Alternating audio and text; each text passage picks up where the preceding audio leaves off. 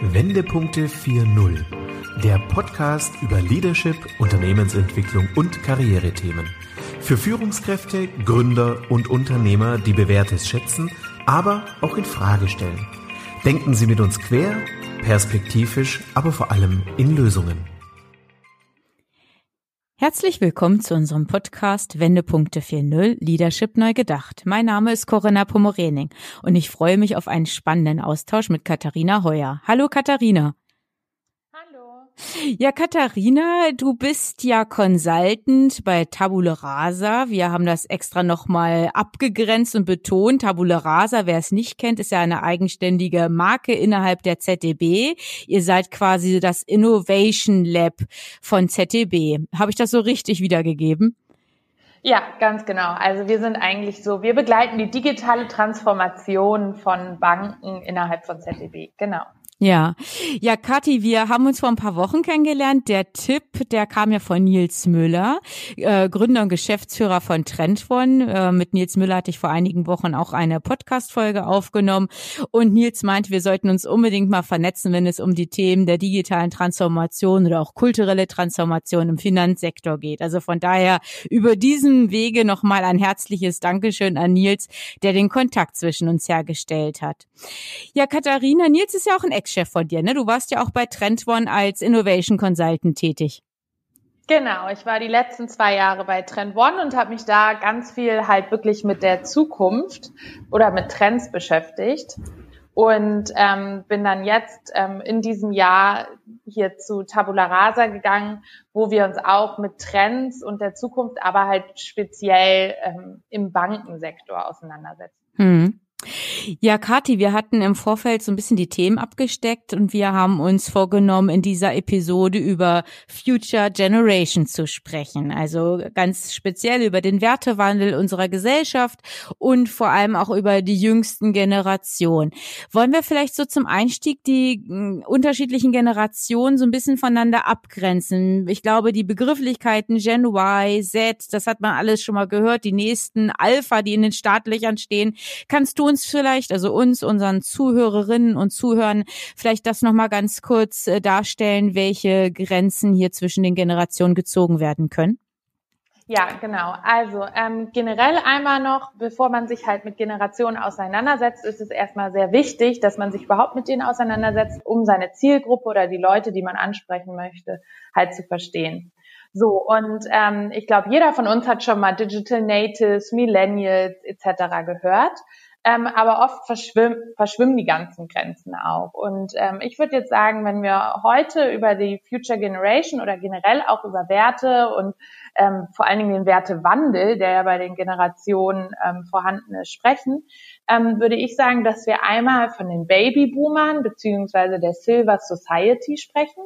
Das sind also wirklich die, die noch vor 1964 geboren sind. Also wahrscheinlich viele von uns ähm, ja schon Oma, Opa oder halt auch, ähm, also meine Eltern sind zum Beispiel auch die Babyboomer. Und dann geht's weiter wie im Alphabet.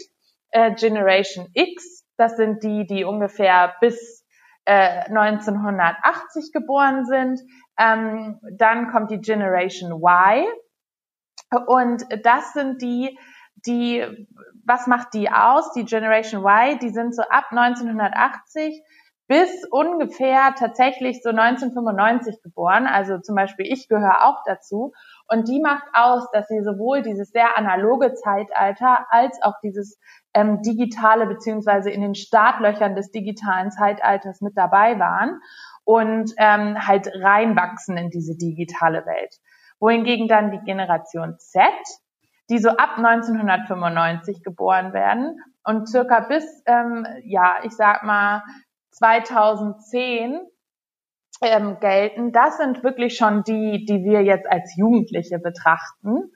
Und ähm, dann kommt natürlich oft die Frage, ja, Generation Z, ist das Alphabet vorbei und was kommt dann? Also wer ist das, die jetzt geboren sind, weil 2010 war auch schon.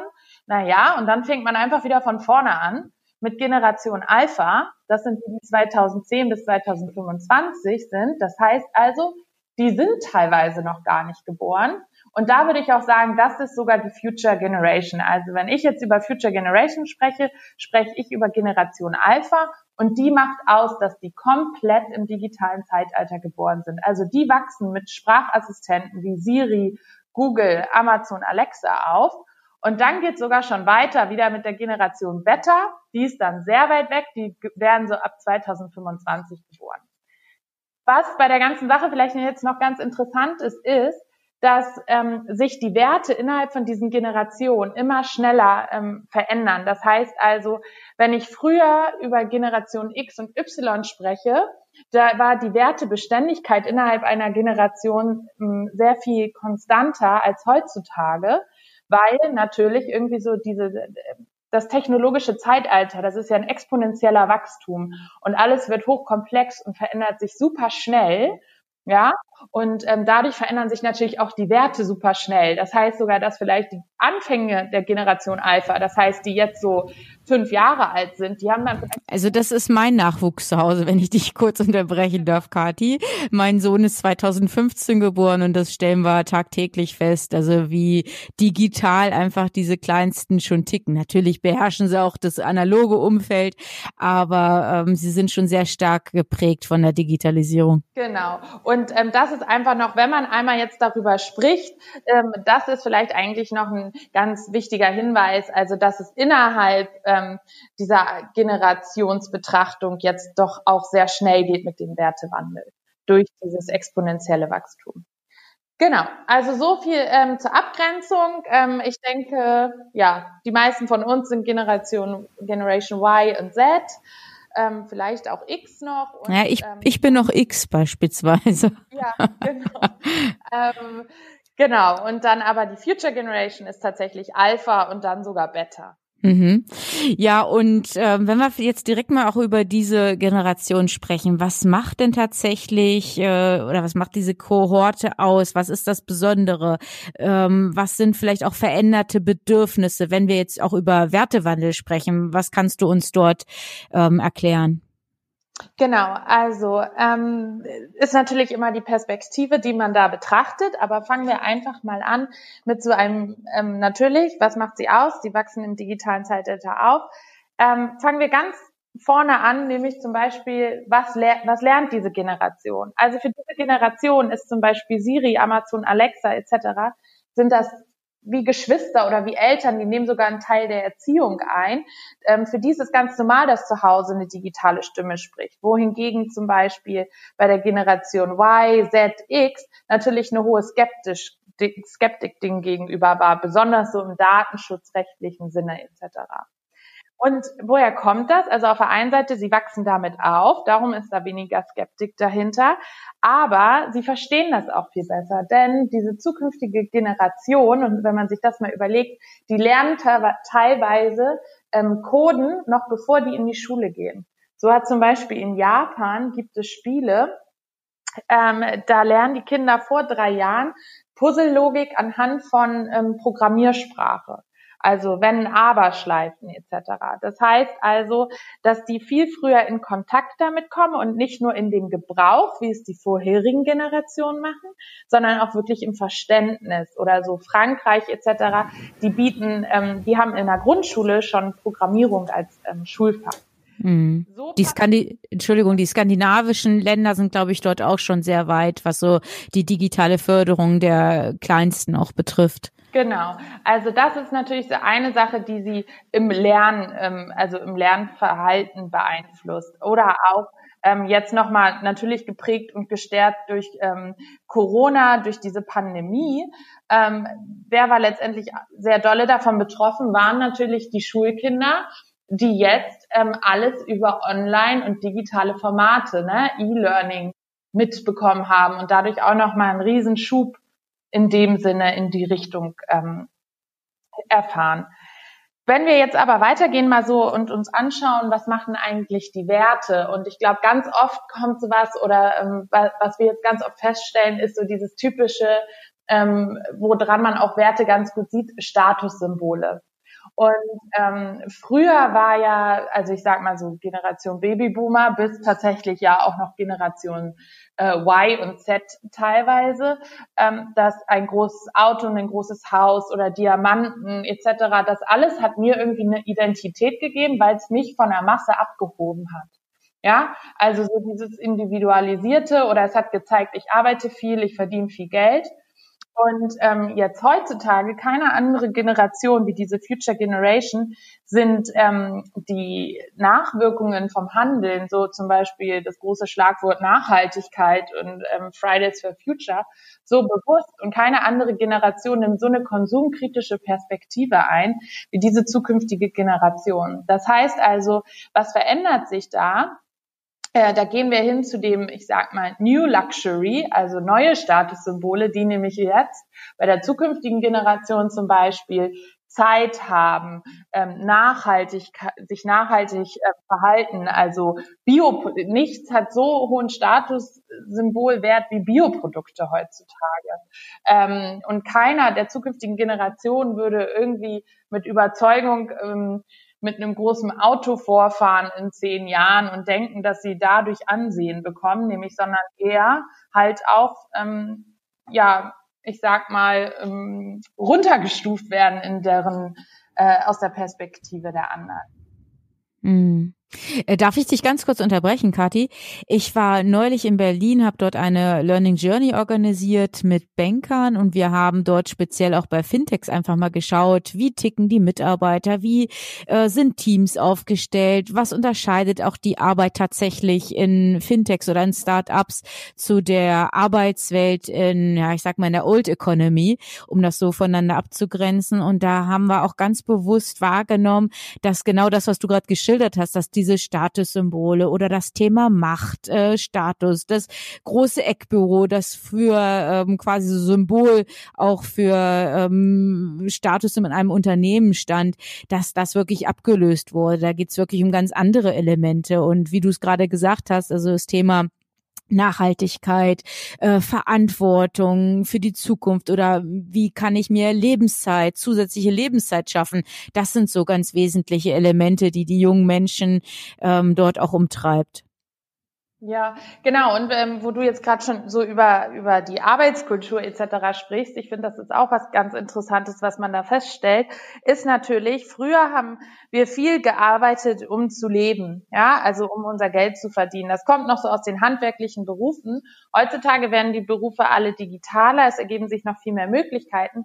Also geht der Beruf wird ein Teil des Lebens und der muss ein Purpose haben und ähm, sinnstiftend sein. Und daher kommt es natürlich auch, dass wir uns in diesen Branchen ähm, Berufe so suchen, dort gerne Zeit verbringen. Und das hat dann aber auch wieder eine Auswirkung auf, ähm, wie arbeitet man denn miteinander, ja? Wohingegen früher so dieses typische Top-Down-Modell, ähm, was du auch gerade schon meintest, ne? also der ähm, Chef hat sein großes Eckbüro und von dort kommt eigentlich, kommen die nächsten Schritte, die zu machen sind, bis hin zu ähm, jetzt diese ganz Future Generation, die werden sich dadurch auszeichnen, dass die gemeinsam kollektiv an Lösungen arbeiten und sich eigentlich inspirieren gegenseitig, ja, zur Lösungsfindung. Jeder hat irgendwie ähm, andere Ansichten, aber auch anderen Input und durch das Teilen von diesem Wissen ergeben sich gemeinsam ähm, neue Lösungen. Und das ist sogar nochmal ein Unterschied zum Beispiel zu der Generation, in der wir jetzt sind. Also ich erlebe viel, dass es gerade darum geht, um so Empowering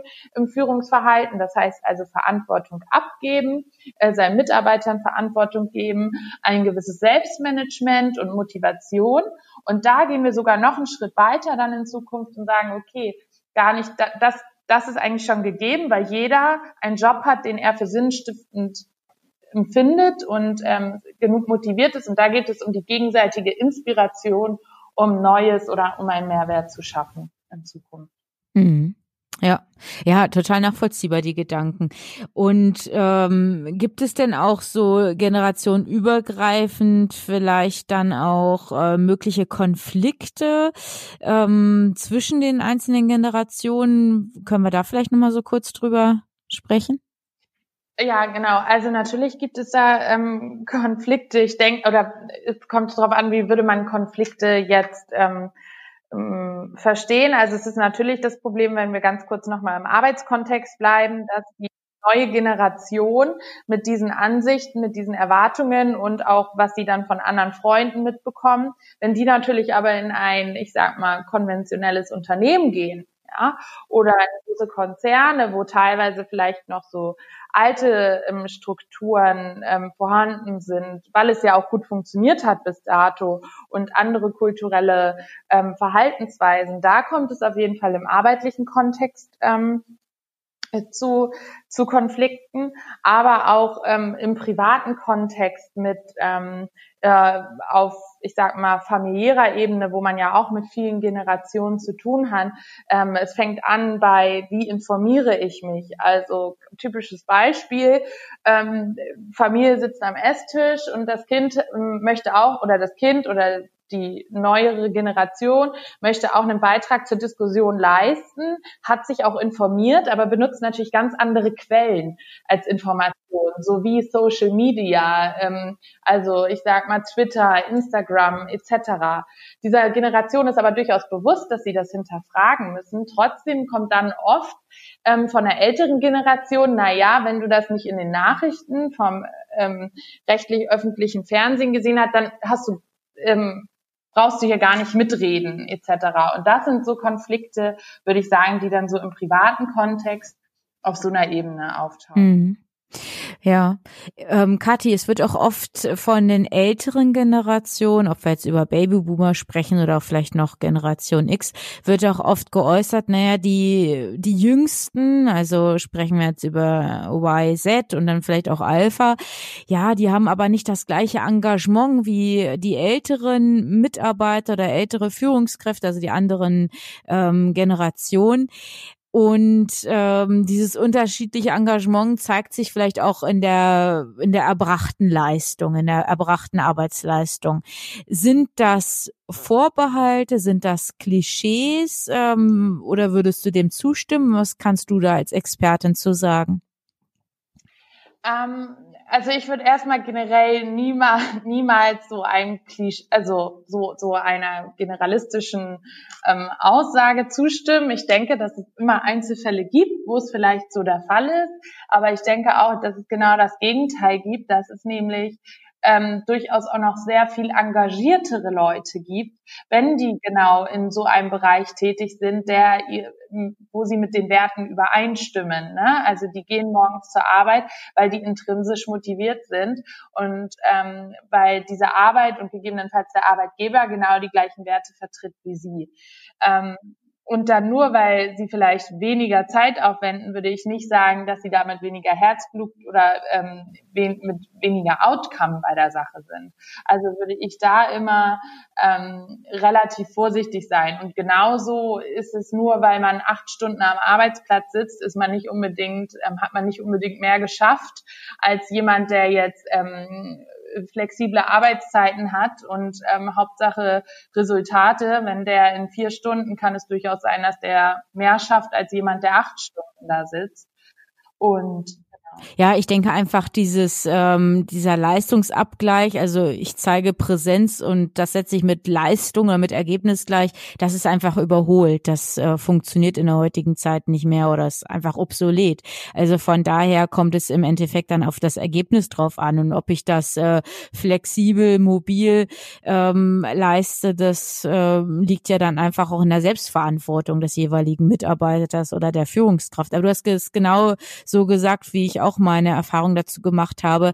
Ähm, es kommt auf die intrinsischen äh, Motivationen einfach auch drauf an. Also was kann ich als Arbeitgeber oder als Führungskraft auch entsprechend der intrinsischen Motivation nutzen, um dann entsprechend die Mitarbeiter zu mobilisieren. Da sind wir auch bei dem Begriff, den du vorhin schon mal genannt hattest, Kati, Purpose. Ne? Also kann sich wirklich der Mitarbeiter mit unserem Unternehmen oder mit der Arbeit, mit der jeweiligen Aufgabe identifizieren. Wenn er es nämlich dann tatsächlich kann, dann hat er natürlich entsprechend einfach dieses Herzblut oder diese Leidenschaft dann auch für das Thema. Aber diese Fragen, die vielleicht in der Vergangenheit noch nicht so essentiell waren oder nicht präsent waren, die müssen, glaube ich, jetzt einfach auch äh, geklärt werden, oder? Ja, genau. Und ähm, dieses Kritische wird aber auch durchaus mehr und dieses Hinterfragen, ähm, weil wir uns halt ähm, viel mehr informieren können. Ne? Wir haben viel mehr Informationen, wir kriegen viel mehr, wir können viel mehr nachverfolgen, welcher, äh, welchen Impact unsere Handlungen haben, unsere Arbeit womöglich. Und ähm, ich würde sagen, das haben hat man früher einfach gar nicht so hinterfragt, ähm, weil auch gar nicht die Möglichkeiten dazu so da waren, beziehungsweise diese Transparenz, ne, die wir jetzt ja auch gewinnen, ähm, durch was, also ganz einfaches Beispiel.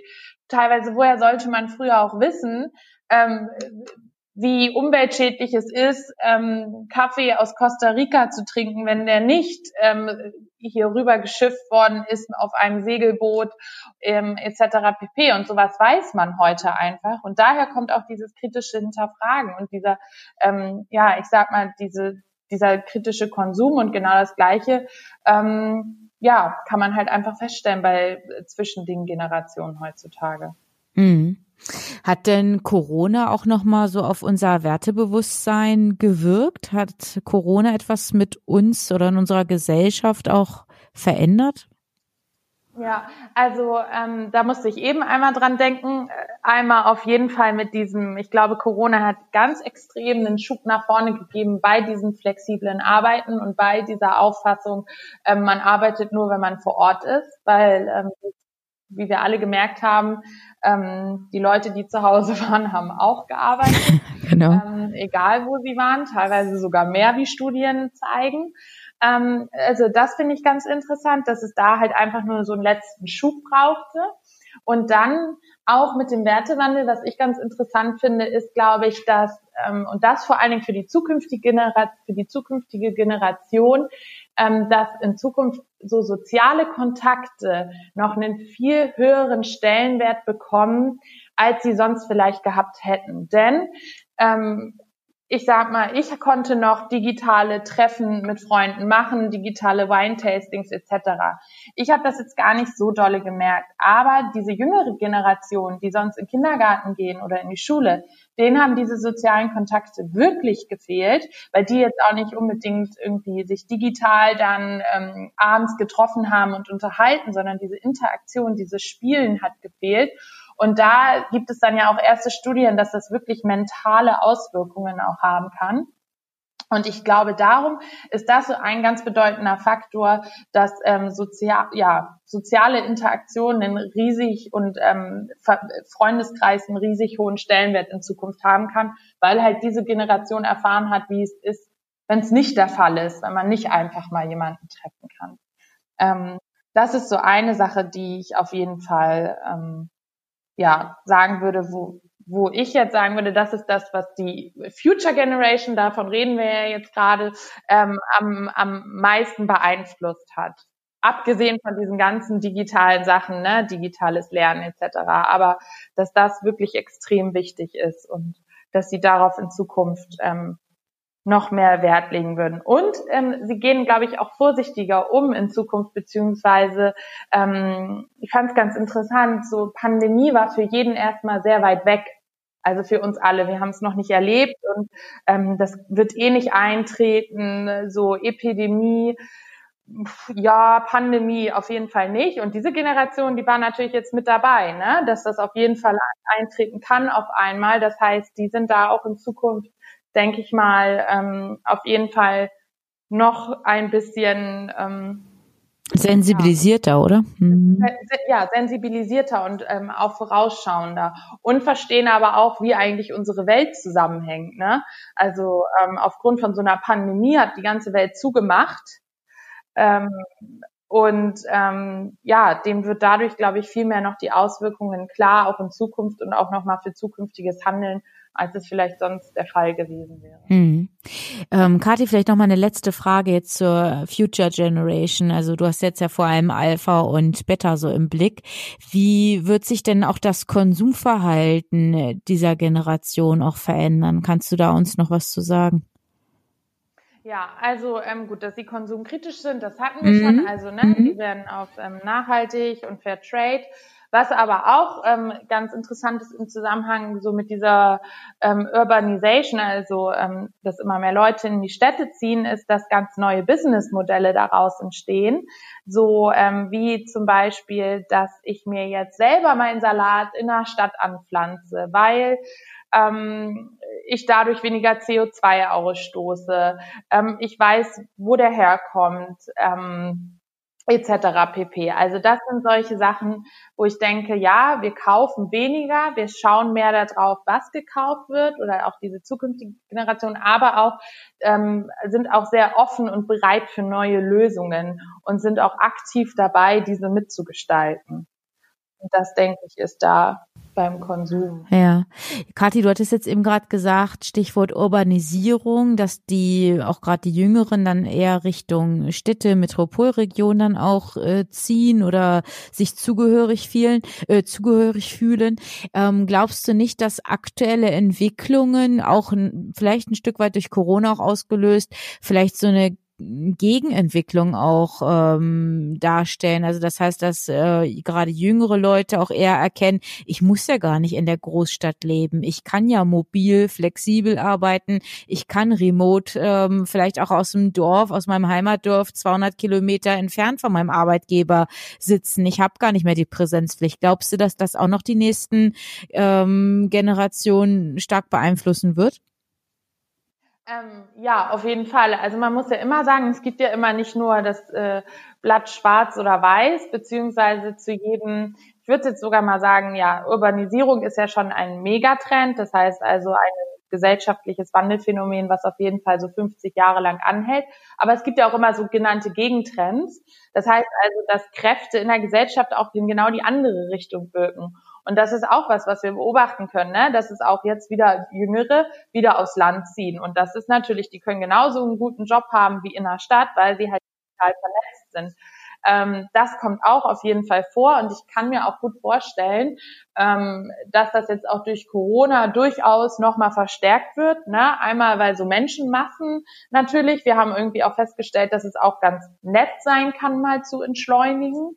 Ähm, trotzdem denkt, also ist jetzt schwer zu sagen, meine persönliche Einschätzung wäre trotzdem, dass es immer noch mehr in Richtung ähm, Stadt geht. Allein schon auch, weil ja unsere erstmal in dieser zukünftigen, wenn wir von einer zukünftigen Generation sprechen, mh, diese Möglichkeiten ja in einer Stadt dann doch schon eher unbegrenzt sind. Aber ich möchte nicht verneinen, dass vielleicht die noch viel flexibler zwischen unterschiedlichen Städten oder sogar so diese Lösungen Land und Stadt und bei Bedarf, dass man das eher nach Bedarf sehr flexibel hält. Das kann ja, das könnte ich mir auch gut vorstellen, dass man sich auch gar nicht jetzt für, ich baue heute ein Haus und darin lebe ich 30, 40 Jahre, sondern dass man wirklich eher sagt, ich passe das meinem jeweiligen Lebenskontext oder meiner jeweiligen Lebensphase an und ähm, versuche auch bewusst diese Flexibilität dann äh, zu genießen und zu nutzen.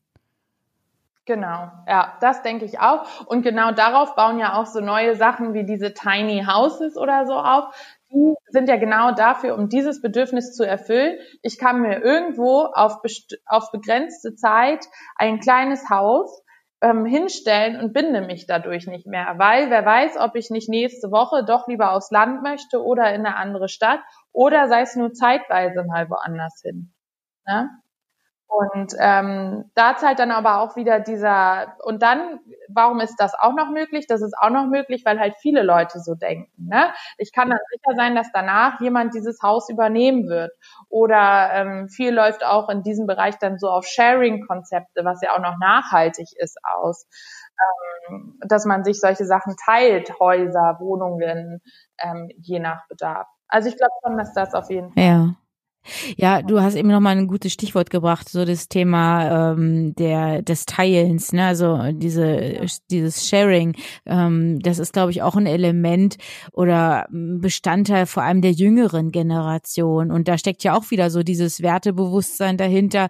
Ich muss nicht unbedingt Eigentum erwerben, sondern ich konsumiere, ich nutze etwas, ja, solange wie ich es brauche, ob es das Auto ist für einen halben Tag oder das Fahrrad. Das wäre ja für andere Generationen vorher undenkbar. Da hat man ja Freude daran gehabt, ja genau äh, dieses Eigentum zu erwerben, oder? Ja, genau. Also wie du schon gesagt hast, es fängt bei Autos an. Ich glaube, das kennen wir alle, ähm, sich Autos teilen in der Stadt, aber es geht ja auch mit Anziehsachen. Also früher war es der Flohmarkt, ne, so Second Use. Ähm, heutzutage ist es wirklich schon so Plattformen, da kann man sich äh, in Gegenwart, das heißt nicht, dass ich das dann verkaufe, sondern ich sage, ich habe heute die Jeans nicht an, wer möchte sie anziehen? Ähm, also wirklich so ähm, Sharing-Konzepte für Anziehsachen, aber auch mit Essen. Also ähm, ich sitze ja hier in Hamburg und da gibt es jetzt neue Apps, da kann ich mir abends, was sonst weggeschmissen worden wäre, ähm, Essen holen. Und das ist nicht, das hat jetzt nicht den Ruf, wie es früher gehabt hätte, so, oh, sie holt sich abends Essen, weil sie kann jetzt nicht selber kochen und sich nicht die frischen Lebensmittel leisten, sondern so, wow, cool. Wie verantwortungsvoll, ja. Hm. Erzählt es auch gerne, ne? Also ich, ich gehe jetzt ähm, und hol mir was von Too Good To Go, ähm, hol mir dann fertiges Gericht für 3,50 Euro und ähm, save damit halt ähm, Essen und das ist irgendwie cool und das hat eine ganz andere Bedeutung und das ist ein Lifestyle für sich, der jetzt aber gar nicht mehr so selten ist in dieser zukünftigen Generation. Ja. Die App vernetzen wir, die finde ich auch stark. Also wer das vielleicht von unseren Zuhörerinnen und Zuhörern noch nicht gekannt hat, der kann vielleicht dann auch den Link für sich nutzen. Ja, Kathi, das war ein ganz praktischer, ganz operativer Abschluss jetzt an der Stelle, aber ich glaube, da haben wir von dir ganz viel mitnehmen können mit Blick auf die Future Generation. Danke für deine Impulse. Sehr gerne. Ja, Kati, dann ähm, würde ich sagen, wir reflektieren einfach mal die Inhalte, den Input, den du uns gegeben hast. Und ja, dann ist natürlich jedes Unternehmen oder auch jede Führungskraft gefordert, für sich dann auch Ableitung zu treffen. Also was heißt das jetzt im Umkehrschluss, wenn ich mich auf die Generation entsprechend einstellen will? An welchen Stellen muss ich in meinem Unternehmen vielleicht etwas verändern oder auch vielleicht meinen Führungsstil verändern? Also von daher hast du uns vielleicht erstmal jetzt die, die Vorlage gegeben und jetzt ist jeder Einzelne dann auch gefordert, das entsprechend umzunutzen. Kathi, vielen Dank, hat Spaß gemacht und alles Gute für dich. Dankeschön. Ja, und auch an Sie, liebe Zuhörer, liebe Zuhörerinnen, machen Sie es gut und schalten Sie bitte wieder ein, wenn es heißt Wendepunkte 4.0 Leadership neu gedacht. Hören Sie gerne wieder rein, wenn eine neue Folge von Wendepunkte 4.0 Leadership neu gedacht auf Sie wartet. Abonnieren Sie unseren Podcast und besuchen Sie auch unsere Facebook-Gruppe.